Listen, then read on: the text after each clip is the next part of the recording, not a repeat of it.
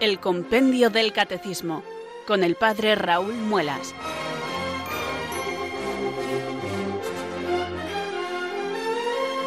Muy buenas tardes, queridos oyentes de Radio María. Son las 4, las 3 en Canarias. Aquí comienza una nueva edición del programa El Compendio del Catecismo de la Iglesia Católica. Reciban desde Talavera de la Reina un saludo muy cordial del Padre Raúl Muelas, que un día más les habla desde estos micrófonos de Radio María, la radio de la Virgen, la fuerza de la esperanza. Sed todos bienvenidos.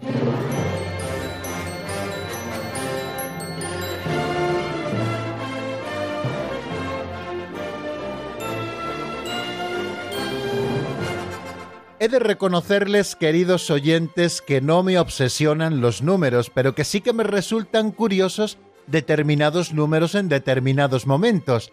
¿Por qué les digo esto? Pues porque hoy estamos elaborando aquí con ustedes el programa número 234, el 234, desde que comenzamos el estudio del compendio del catecismo en esta nueva etapa en que me toca a mí explicarlo allá por el pasado 8 de octubre del año 2018. Bueno, pues hoy estamos elaborando el programa 234. Es verdad que ha habido muchas más emisiones, pero algunas de ellas han sido reposiciones, como por ejemplo ocurrió el pasado lunes, que pusimos una reposición de uno de los programas anteriores, pero programas nuevos de estos que estamos haciendo con ustedes. Bueno, pues hoy estamos celebrando el 234 y también, así como cosa curiosa a propósito de los números, hoy llegaremos, si Dios quiere, a la mitad de los números del compendio del catecismo. En el avance de doctrina, si el Señor nos da salud, hoy estudiaremos el número 299,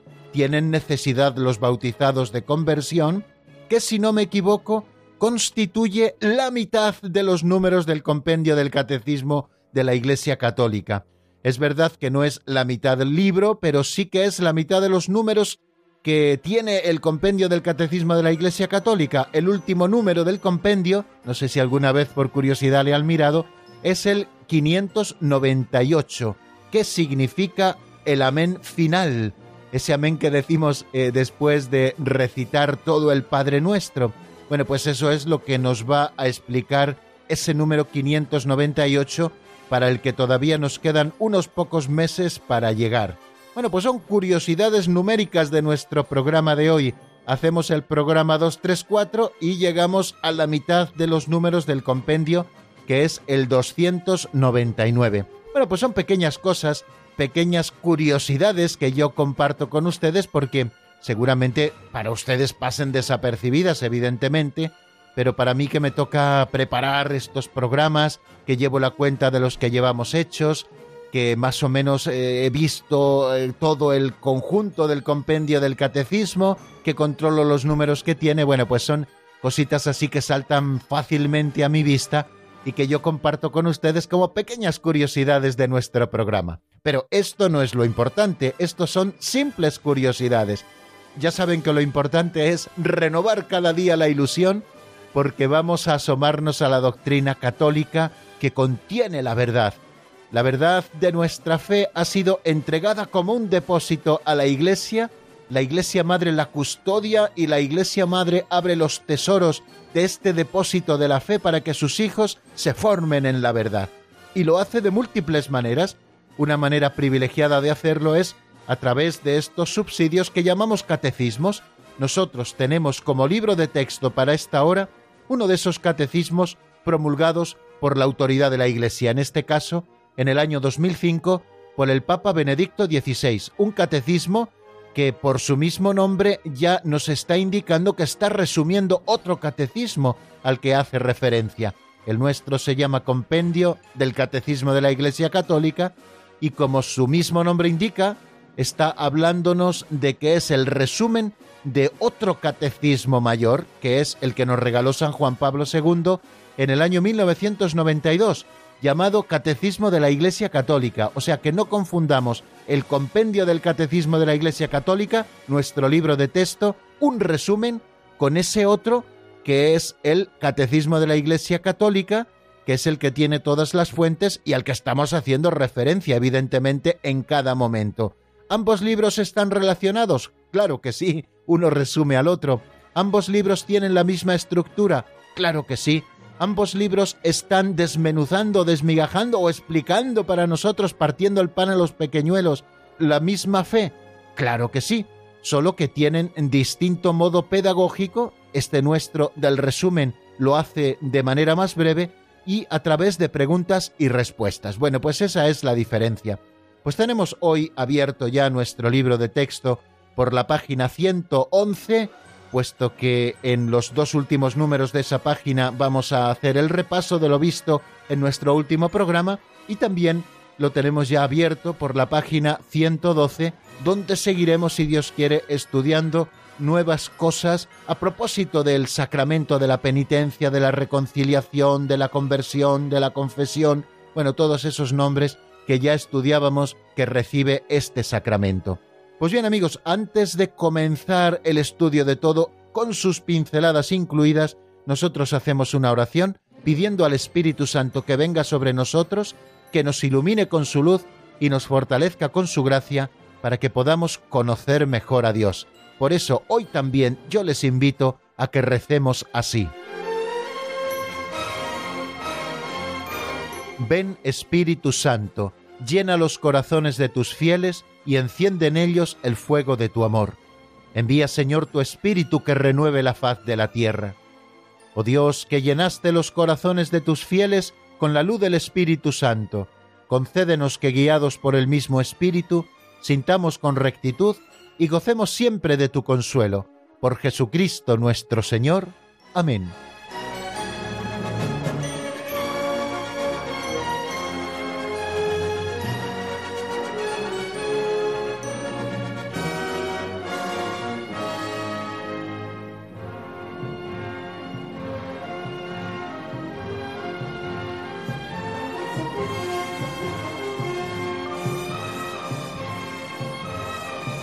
He de confesarles, queridos oyentes, que cuando empezamos las emisiones del compendio del Catecismo de la Iglesia Católica, en esta etapa en que me toca a mí explicarlo, y asumimos esta sintonía, he de decir que desde el principio me gustaba esta sintonía épica de la película Exodus, pero eh, me resultaba un tanto rara para el programa.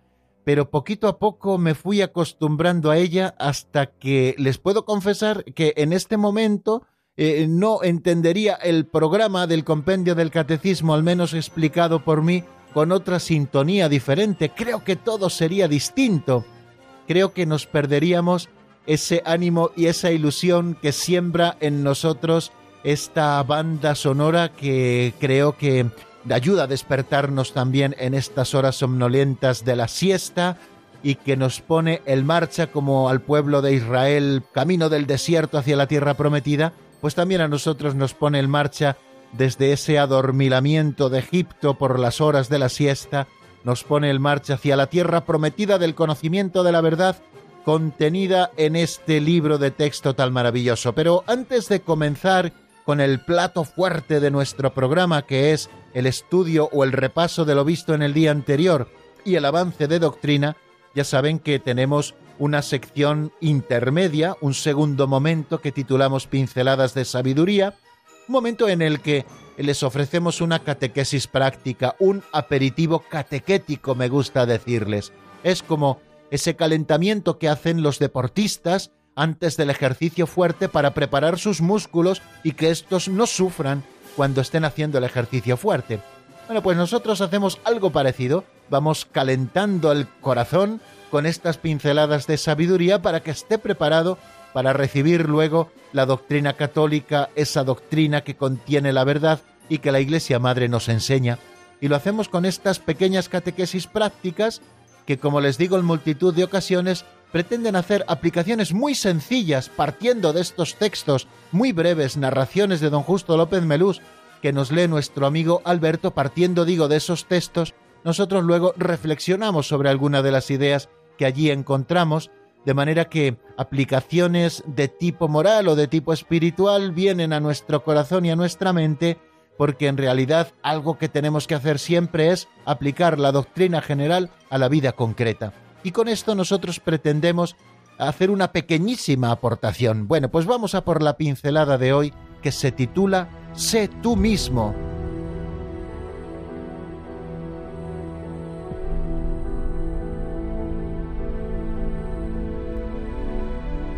Sé tú mismo.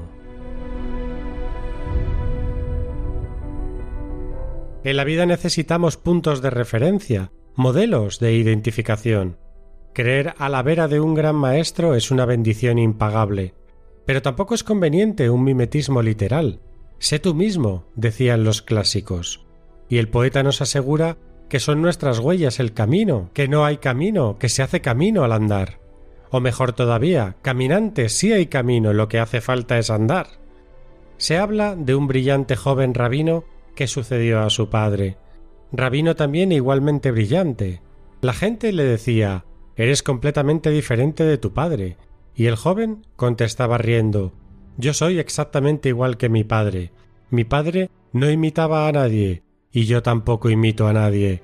Él no era una copia ni calco de nadie, y yo tampoco.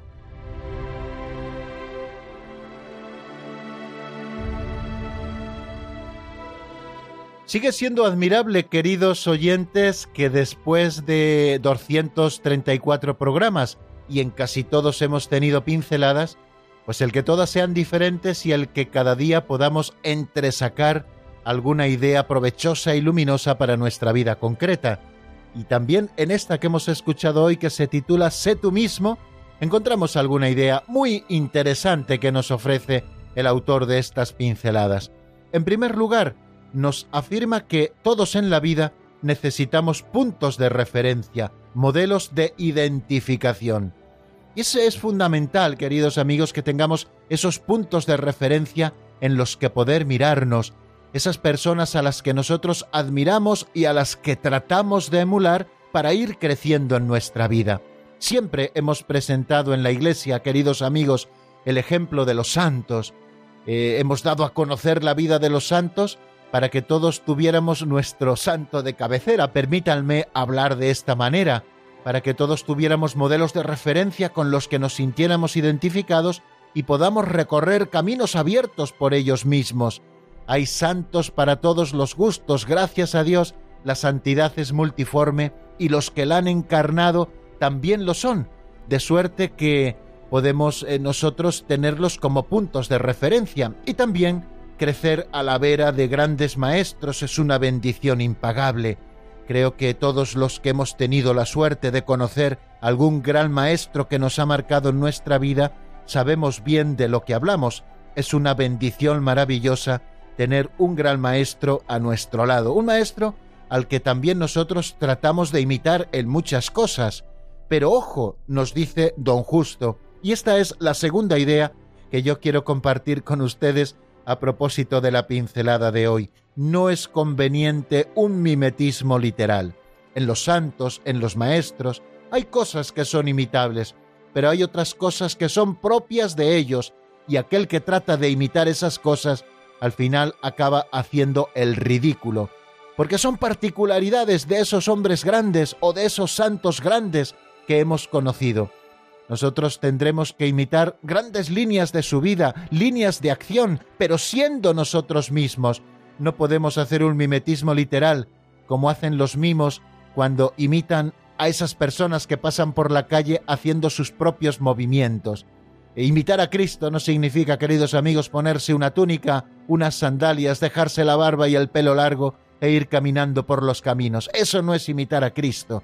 Imitar a Cristo es grabar en nuestro corazón las actitudes más profundas de su corazón, sus pensamientos, sus sentimientos más íntimos, para que el Espíritu Santo vaya reproduciendo en nuestro propio corazón la imagen del corazón de Cristo. Eso es imitar a Cristo, no hacer un mimetismo literal, sino imitar lo profundo de su corazón, para poder ser otros Cristos en medio del mundo, pero sin dejar de ser cada uno de nosotros lo que somos. Sé tú mismo, decían los clásicos, claro que sí, mira a los mejores, tenlos como punto de referencia, pero no pierdas tu propia identidad. Sé tú mismo, porque así como eres te quiere el Señor. Es verdad que el Señor nos sueña mejores y hace todo lo posible, todo lo que está en su mano y es todopoderoso, para que nosotros no nos opongamos a seguir creciendo hacia Él, es decir, a poder ser un poquito mejores cada día, pero siendo nosotros mismos. Eso que decía don Justo y que asegura el poeta, que no es el camino, que son nuestras huellas las que van configurando el camino. O como mejor corrige él todavía, caminante, si hay camino, lo que hace falta es andar. El camino lo han abierto otros. Nosotros tenemos que andar por esos mismos caminos, pero siendo nosotros mismos. Qué bonito es el ejemplo de ese joven rabino, ¿no? Y qué bien supo contestar también a aquellos que le demandaban una respuesta. Un joven brillante que sucede a su padre que también era rabino y que también era muy brillante, y la gente comentaba que eran completamente diferentes.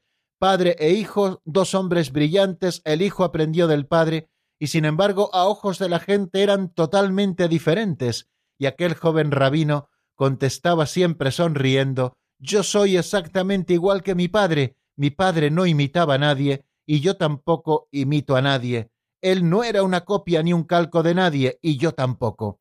Bueno, creo que esto es bonito que lo tengamos también a la vista, queridos amigos.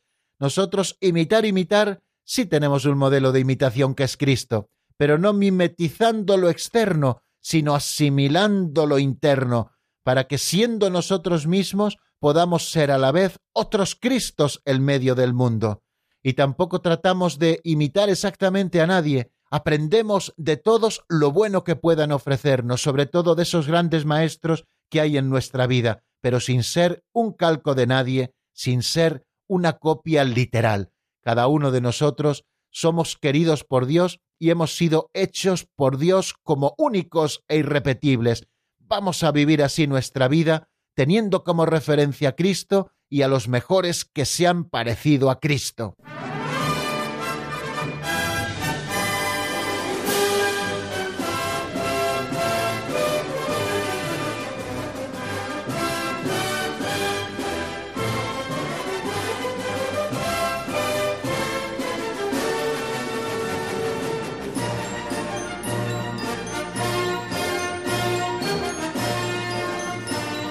Continuamos, queridos oyentes, en la sintonía de Radio María. Estamos en el programa El Compendio del Catecismo y, como todos los días, en esta franja horaria de lunes a viernes, les habla el Padre Raúl Muelas desde Talavera de la Reina y vamos a dar un saltito hasta este tercer momento de nuestro programa que dedicamos a repasar lo que vimos en nuestra última edición. Estuvimos estudiando, si lo recuerdan, en ese avance de doctrina en el programa de ayer, dos números ¿por qué hay un sacramento de la reconciliación después del bautismo? Después de asomarnos a los nombres que recibe este sacramento, se pregunta el compendio por qué un sacramento de la reconciliación después del bautismo. Y nos dice este número que puesto que la vida nueva de la gracia recibida en el bautismo no suprimió la debilidad de la naturaleza humana ni la inclinación al pecado, esto es la concupiscencia, Cristo instituyó este sacramento para la conversión de los bautizados que se han alejado de él por el pecado. En primer lugar, nos habla de que hemos recibido una nueva vida por el bautismo, que es la vida de la gracia. San Pablo lo dice de una manera preciosa en la primera carta a los Corintios, habéis sido lavados, habéis sido santificados, habéis sido justificados en el nombre del Señor Jesucristo y por el Espíritu de nuestro Dios. Por tanto, lo primero que tenemos que hacer es caer en la cuenta de la grandeza del don de Dios que se nos hace en los sacramentos de la iniciación cristiana, esos sacramentos que ya hemos estudiado, el bautismo, la confirmación y la Eucaristía, y caer en la cuenta del don de Dios para comprender hasta qué punto el pecado es algo que no cabe en aquel que se ha revestido de Cristo. Pero también es cierto, y así nos lo dice este número, que la gracia recibida en el bautismo, esta nueva vida, no ha suprimido la debilidad de la naturaleza humana ni esa inclinación al pecado que llamamos concupiscencia. Nos lo dice el apóstol San Juan en su primera carta, en el capítulo primero. Si decimos que no tenemos pecado, nos engañamos y la verdad no está en nosotros. Y el propio Señor, cuando nos enseña a orar con el Padre nuestro, en una de las peticiones nos enseña a pedir lo siguiente, perdona nuestras ofensas como también nosotros perdonamos a los que nos ofenden. Quiere decir que tenemos que pedir perdón por nuestras ofensas porque somos pecadores y Dios nos concederá ese perdón a nuestros pecados. Por lo tanto, la nueva vida de la gracia recibida en el bautismo y fortalecida en la confirmación, y esa vida nueva que se alimenta también con el sacramento de la Eucaristía, no ha suprimido la debilidad de nuestra propia naturaleza humana, esa debilidad de la que todos somos conscientes y de la que todos podemos dar testimonio. El mismo San Pablo decía, veo el bien que quiero y sin embargo hago el mal que no quiero. Y es que nuestra naturaleza es débil y también tiene como consecuencia del pecado original, ese pecado que se nos perdonó en el bautismo, un pecado que no es personal, pero sí que es un pecado de naturaleza, bueno, pues como consecuencia de ese pecado original, ha quedado en nosotros una inclinación al pecado como una pendiente hacia abajo que nos puede arrastrar al pecado y que es lo que llamamos concupiscencia. Por eso Cristo instituyó este sacramento para el perdón de los pecados que está para la conversión de los bautizados que se han alejado de él a causa precisamente del pecado. La conversión a Cristo, el nuevo nacimiento por el bautismo, el don del Espíritu Santo, el cuerpo y la sangre de Cristo recibidos como alimento, nos dice el Catecismo Mayor, nos han hecho santos e inmaculados ante Él, como la Iglesia misma, esposa de Cristo, es santa e inmaculada ante Él. Sin embargo, la vida nueva recibida en la iniciación cristiana no suprime esta fragilidad y esta debilidad de la naturaleza humana, ni la inclinación al pecado que llamamos concupiscencia, y que permanecen los bautizados a fin de que sirva de prueba en ellos en el combate de la vida cristiana, ayudados por la vida de gracia. Nos da una razón de por qué existe la concupiscencia, para que nos sirva de prueba en el combate de la vida cristiana, y es que la vida cristiana tiene una dimensión de combate, de lucha, que no tenemos que olvidar nunca, porque esta lucha es la conversión con miras a la santidad y a la vida eterna a la que el Señor no cesa de llamarnos continuamente. Bueno, pues entonces, queridos amigos, ya sabemos las razones por las cuales Cristo instituyó este sacramento para la conversión de los bautizados que se han alejado de él por el pecado, porque esos bautizados que han recibido una nueva vida son débiles en su naturaleza humana y portan en sí una inclinación al pecado que llamamos concupiscencia. Y también ayer nos asomábamos a otro número que fue el 298, que se pregunta cuándo fue instituido este sacramento. Estamos hablando del sacramento de la penitencia y de la reconciliación. Bueno, pues ¿cuándo lo instituye el Señor? Y el compendio del Catecismo nos ofrece una cita del Evangelio en la que queda clarísimo cómo Jesucristo instituye el sacramento de la penitencia para el perdón de los pecados, confiándoles a los apóstoles su misma misión de sanar no solamente los cuerpos, sino también las almas. El Señor resucitado, nos dice el número 298 del compendio, instituyó este sacramento de la reconciliación cuando la tarde de Pascua se mostró a sus apóstoles y les dijo, Recibid el Espíritu Santo, a quienes perdonéis los pecados les quedan perdonados, a quienes se los retengáis les quedan retenidos. Esa misma tarde de la resurrección del Señor, estando los discípulos, así nos lo cuenta San Juan en el capítulo 20 a partir del versículo 19, estando digo los discípulos reunidos en una casa y cerrados por dentro por miedo a lo que podían hacerle los judíos, estando en esta situación, el Señor se hace presente en medio de ellos, les ofrece el don de la paz la paz sea con vosotros, y les dice, como el Padre me ha enviado, así también os envío yo. Y exhalando su aliento, soplando sobre ellos, el Señor les confiere el Espíritu Santo para que puedan perdonar los pecados. A quienes les perdonéis los pecados, les quedan perdonados, a quienes se los retengáis, les quedan retenidos. De manera que ese poder de perdonar pecados que sólo tiene Dios, por la fuerza del Espíritu Santo, es conferido también a los apóstoles y es conferido también a sus sucesores y a los colaboradores de sus sucesores. Los sucesores son los obispos, los colaboradores son los presbíteros, para que durante todo el tiempo de la Iglesia puedan sanar aquellos que han sido heridos por el pecado. Qué bonito es ver ese gesto del Señor que sopla sobre ellos y que nos está recordando ese otro soplo de Dios al comienzo de la creación. Es el Génesis quien nos lo cuenta cuando Dios fabrica del barro de la tierra un hombre, e insufla en su nariz un aliento de vida para darle verdaderamente vida. Bueno, pues ahora el Señor sopla sobre ellos el Espíritu Santo para darles la potestad de poder ser portadores de una nueva vida, la vida que brota del amor de Dios, esa vida de su misericordia que nos concede vivir en comunión con Él. Bueno, pues fue en este momento, queridos oyentes, cuando Cristo instituyó este sacramento, la misma tarde de la resurrección, cuando Jesucristo se aparece a sus apóstoles, es San Juan quien nos lo cuenta en el capítulo 20, a partir del versículo 19, por si ustedes quieren releerlo y no lo voy a hacer, ya lo estuvimos haciendo ayer, cuando Jesucristo instituye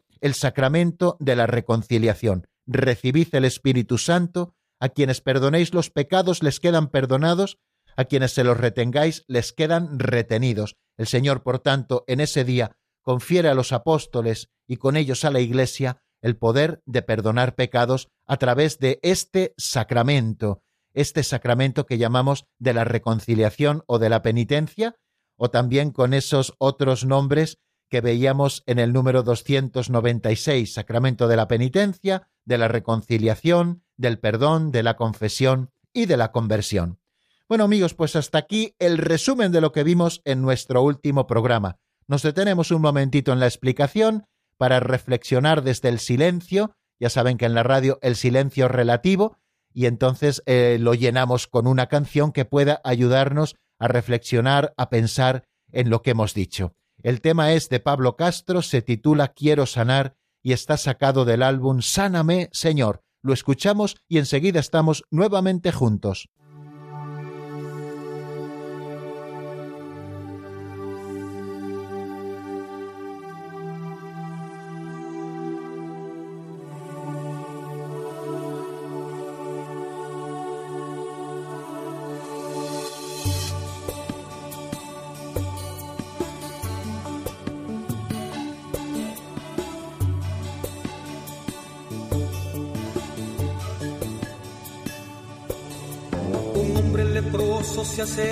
Jesús meditando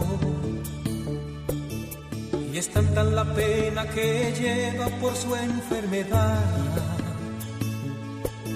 Él ha oído que sanas a muchos sin nada cobrarle. he oído que haces el bien donde quiera que vas por eso te ruego que escuches mi humilde plegaria. Ah, si quieres, Señor, limpiame.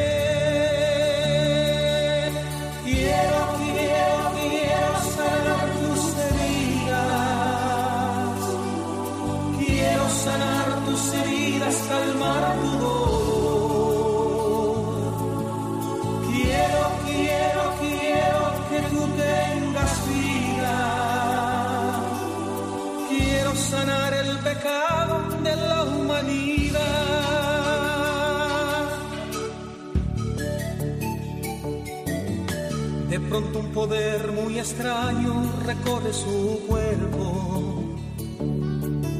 No encuentra otra cosa que hacer, más se pone a llorar. Sus manos de ayer eran sucias y ahora están blancas.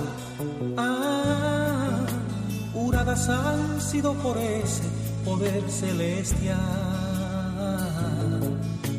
Por eso te ruego, mi hermano, si te encuentras enfermo, ten fe que mi Cristo está aquí, Él te quiere sanar.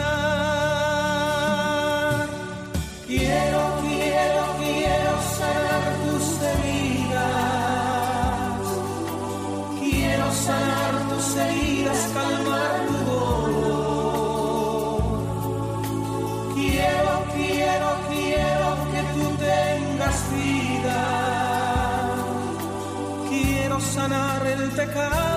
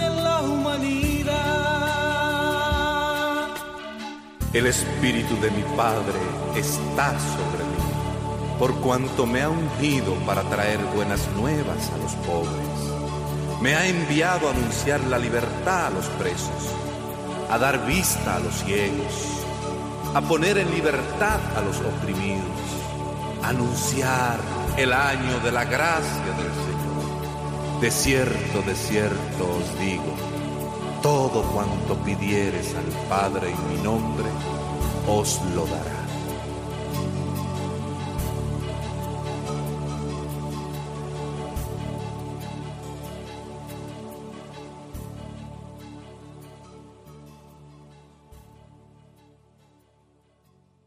Están escuchando el Compendio del Catecismo con el Padre Raúl Muelas.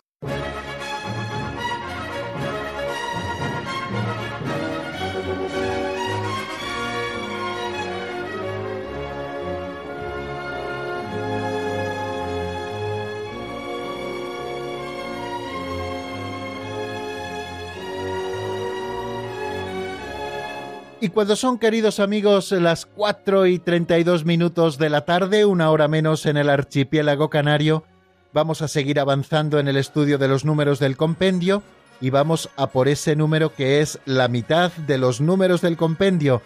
598 es el total de los números en los que el compendio desarrolla toda la doctrina cristiana. Con esas cuatro partes del catecismo nosotros estamos en el 299, luego nos encontramos en la mitad. ¿Qué es lo que se pregunta este número? ¿Tienen necesidad los bautizados de conversión? Vamos a ver qué es lo que nos dice el compendio como respuesta a esa pregunta y lo escuchamos como siempre en la voz de Marta.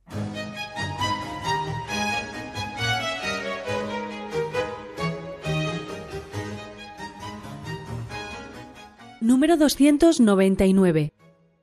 ¿Tienen necesidad los bautizados de conversión? La llamada de Cristo a la conversión resuena continuamente en la vida de los bautizados. Esta conversión es una tarea ininterrumpida para toda la Iglesia, que siendo santa, recibe en su propio seno a los pecadores. Evidentemente, y así se deduce de esta respuesta doctrinal a la pregunta ¿tienen necesidad los bautizados de conversión? Evidentemente sí, tenemos necesidad de conversión. Y nos da como respuesta lo que acabamos de escuchar, que la llamada de Cristo a la conversión resuena continuamente en la vida de los bautizados. Esta conversión es una tarea ininterrumpida para toda la Iglesia, que siendo santa recibe en su propio seno a los pecadores. Podemos hablar, queridos amigos, en este momento de lo que se ha llamado primera conversión y de eso que también se ha dado en llamar la segunda conversión.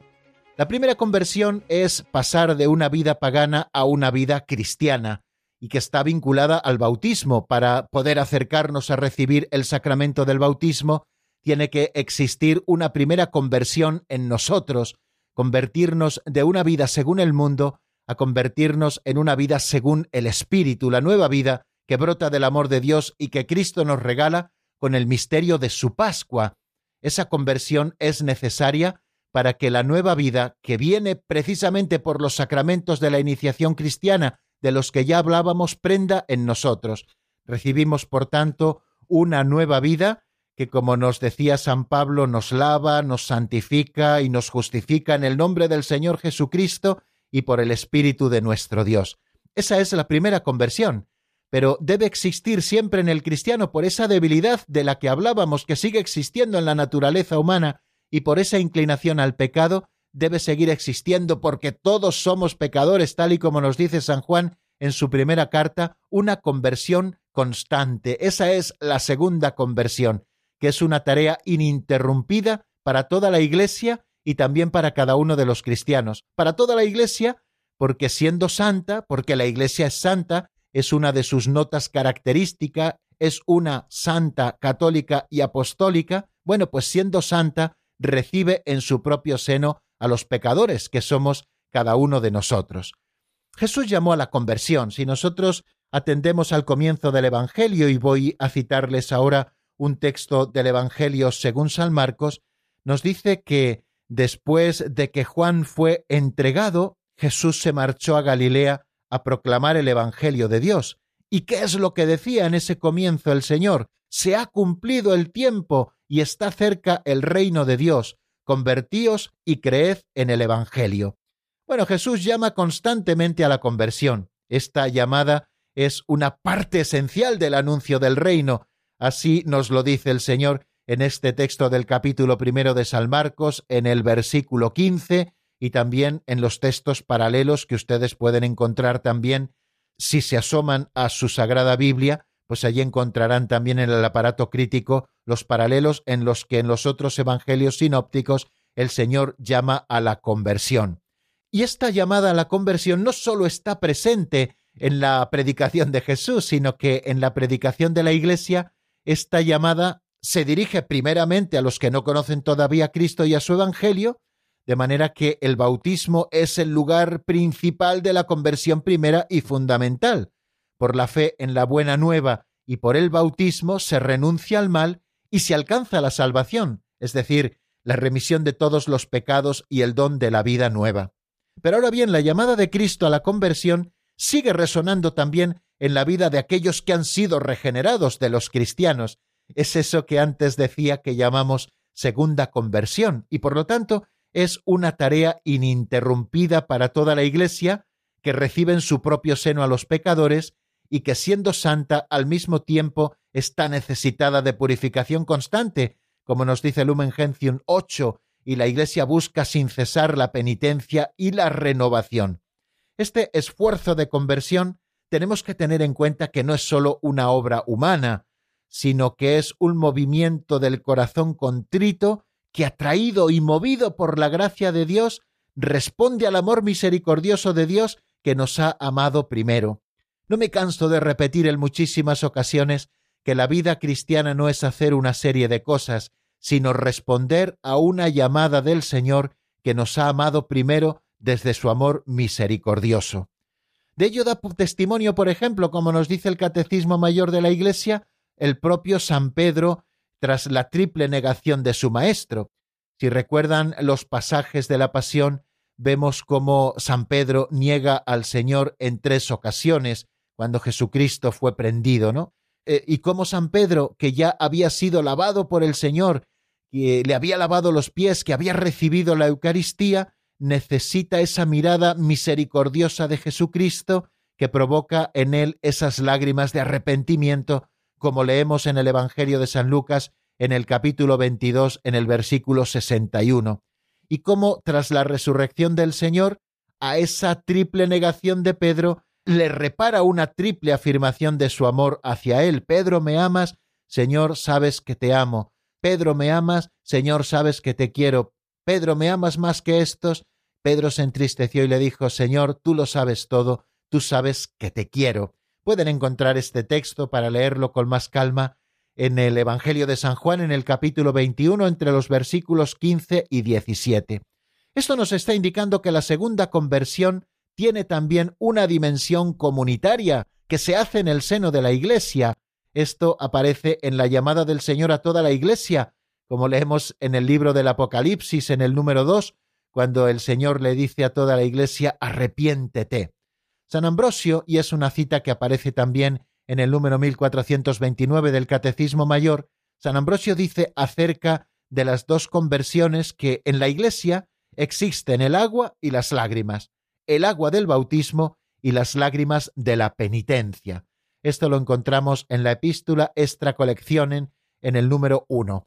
Bueno, pues queridos amigos, creo que más o menos quedan claras estas dos ideas que el compendio del catecismo quiere desarrollarnos en este número bisagra, el número 299. La llamada de Cristo a la conversión resuena continuamente en la vida de los bautizados, porque nos convertimos en esa primera conversión que nos llevó al bautismo y a recibir una nueva vida, pero también tenemos que estar convirtiéndonos cada día, porque todos somos pecadores, porque somos débiles en nuestra naturaleza, porque en nosotros reside la concupiscencia que nos inclina al pecado y porque a veces sucumbimos a la tentación y necesitamos convertirnos nuevamente.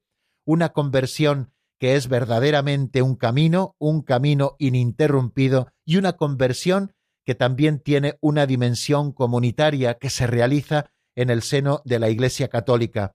Y como nos decía San Ambrosio, en la Iglesia existen el agua y las lágrimas, el agua del bautismo y las lágrimas de la penitencia tan necesarias para todos nosotros que somos pecadores. Y si les parece, vamos también a asomarnos a lo que nos dice el número 300, que es la penitencia interior. Seguimos avanzando con estas preguntas, queridos oyentes, en el estudio del sacramento de la penitencia. Vamos a ver que la penitencia no solamente son obras externas, sino que en primer lugar es una actitud interior. ¿Qué es eso de la penitencia interior? Vamos a ver qué es lo que nos dice el compendio del catecismo en la voz de Marta Jara.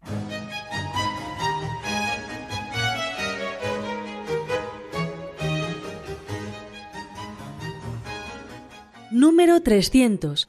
¿Qué es la penitencia interior? La penitencia interior es el dinamismo del corazón contrito, movido por la gracia divina a responder al amor misericordioso de Dios. Implica el dolor y el rechazo de los pecados cometidos, el firme propósito de no pecar más y la confianza en la ayuda de Dios. Se alimenta de la esperanza en la misericordia divina.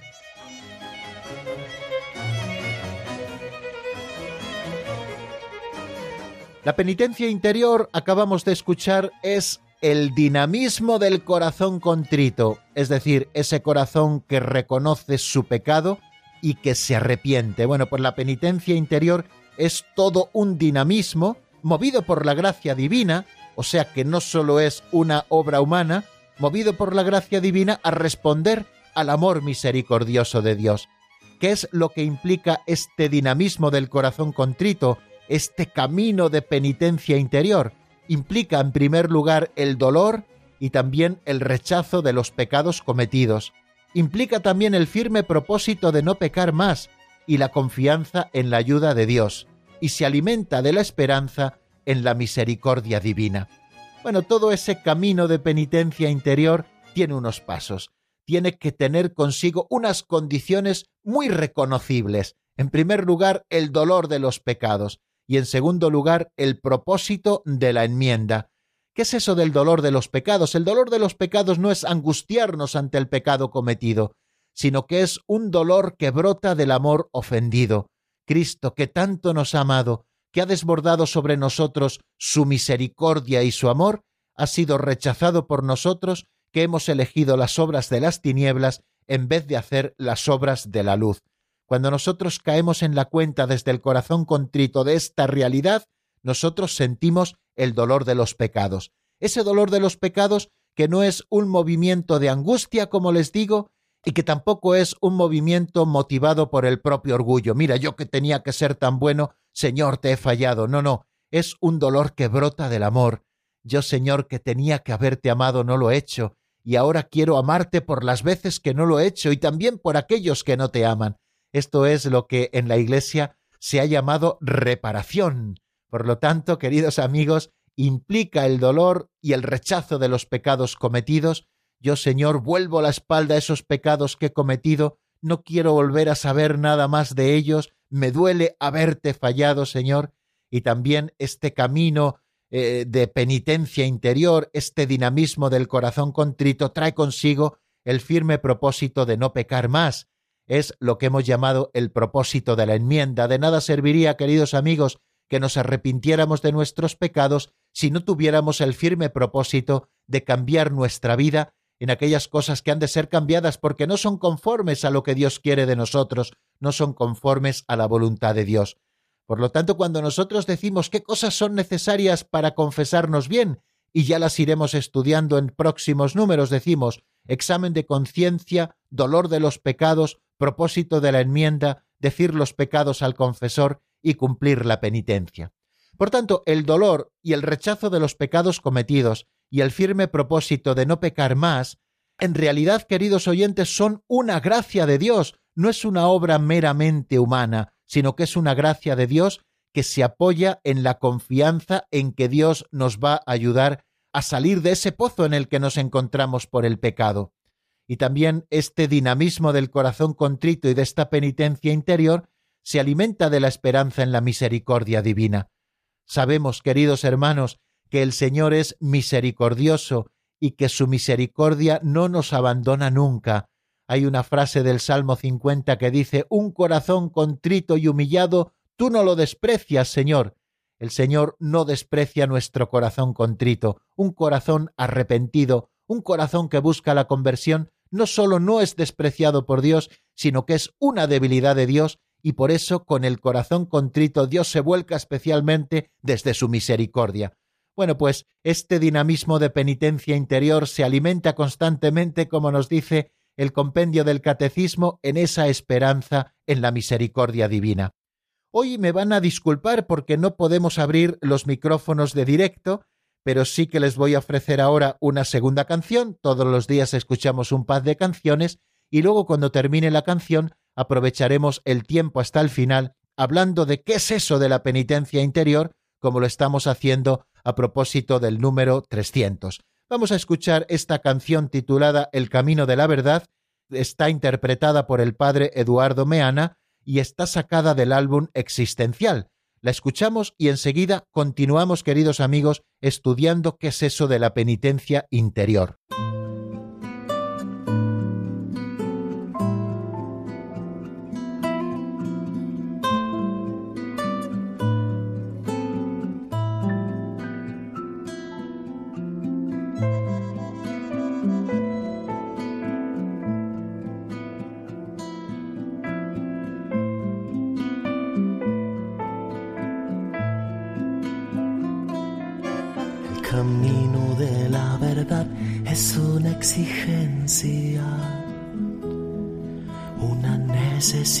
Vital es pasión y urgencia, germinar la autenticidad, parir tu vida y en la verdad salir caminando. Ojalá que como Angeleli en la ruta quedar gritando. Y vamos ya, hermano, vamos ya, de la mano de Jesucristo por el camino de la camino de la verdad es un crecimiento, pero nunca desde la imagen, si desde adentro.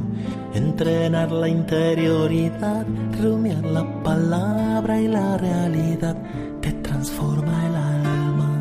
Ser testigo como Romero, verdad más fuerte que las armas, y vamos ya hermano, vamos ya de la mano de Jesucristo por el camino de la verdad. El camino de la verdad se recorre unidos. Compartir hace llevadero el duro camino sostener y ser sostenidos, partir los panes, ser una iglesia que siempre invita, como el Padre Obispo Jaime, hasta el último ir de visita. Y vamos ya, hermano, vamos ya, de la mano de Jesucristo por el camino de la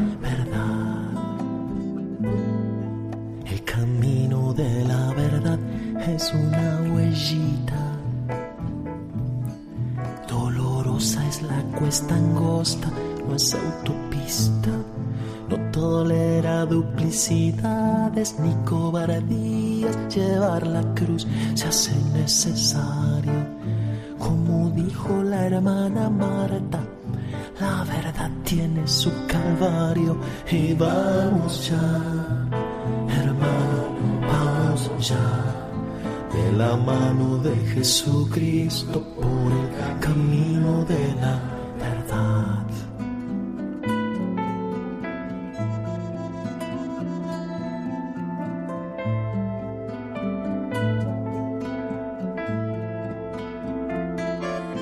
El camino de la verdad es desconcertante. Están escuchando el Compendio del Catecismo con el padre Raúl Muelas.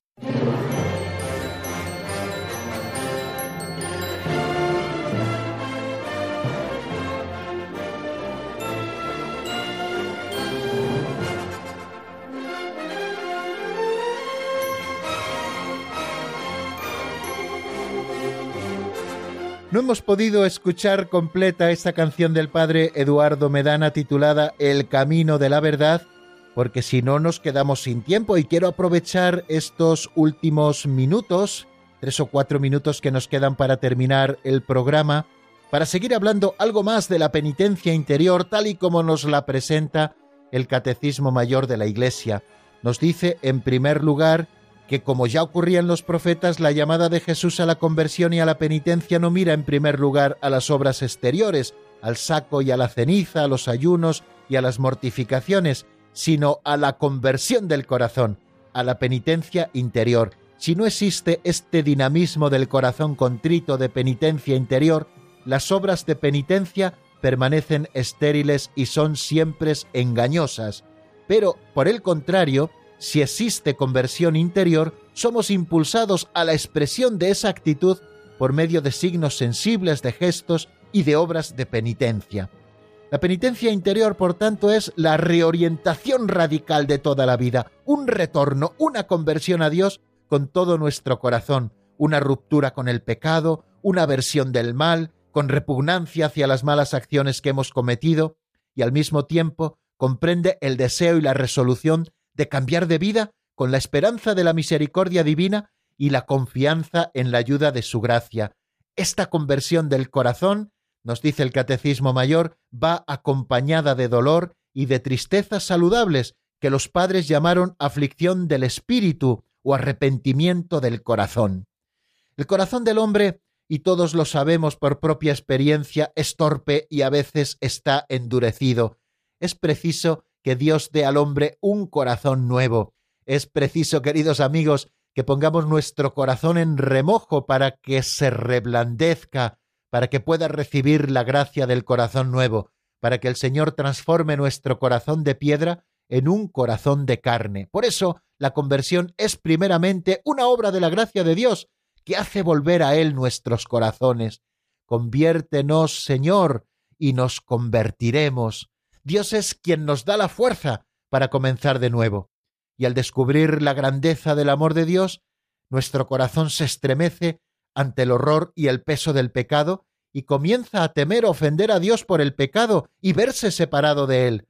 Por eso aquel que se ha convertido, aquel que busca la conversión verdaderamente en su vida, ve cómo sus confesiones cambian y cada vez es capaz de descubrir en él nuevos pecados, porque ha afinado su sentido de Dios. El corazón humano se convierte mirando al que nuestros pecados traspasaron, es decir, al corazón abierto de Jesucristo, es precisamente a la luz del corazón abierto de Cristo desde donde nosotros tenemos que descubrir nuestros pecados. Nos dice San Clemente Romano, tengamos los ojos fijos en la sangre de Cristo y comprendamos cuán preciosa es a su Padre, porque habiendo sido derramada para nuestra salvación, ha conseguido para el mundo entero la gracia del arrepentimiento. Pues bien, queridos oyentes, vamos a dejar aquí la edición de nuestro programa de hoy porque se ha terminado nuestro tiempo. Si Dios quiere, mañana seguiremos eh, repasando en primer lugar qué es eso de la penitencia interior y si tenemos necesidad los bautizados de conversión, y luego seguiremos avanzando en los modos en los que se expresa la penitencia en la vida cristiana y alguna cosita más que si Dios quiere mañana veremos. Les deseo que pasen una feliz tarde, una tarde muy unida a Cristo. Estamos ya en las ferias mayores del Adviento y tenemos que aprovechar muy bien estos últimos días de este tiempo de preparación para luego celebrar con todo el gozo del mundo la fiesta del nacimiento del Salvador. La bendición de Dios Todopoderoso, Padre, Hijo y Espíritu Santo, descienda sobre vosotros y permanezca para siempre. Amén. Hasta mañana si Dios quiere, amigos.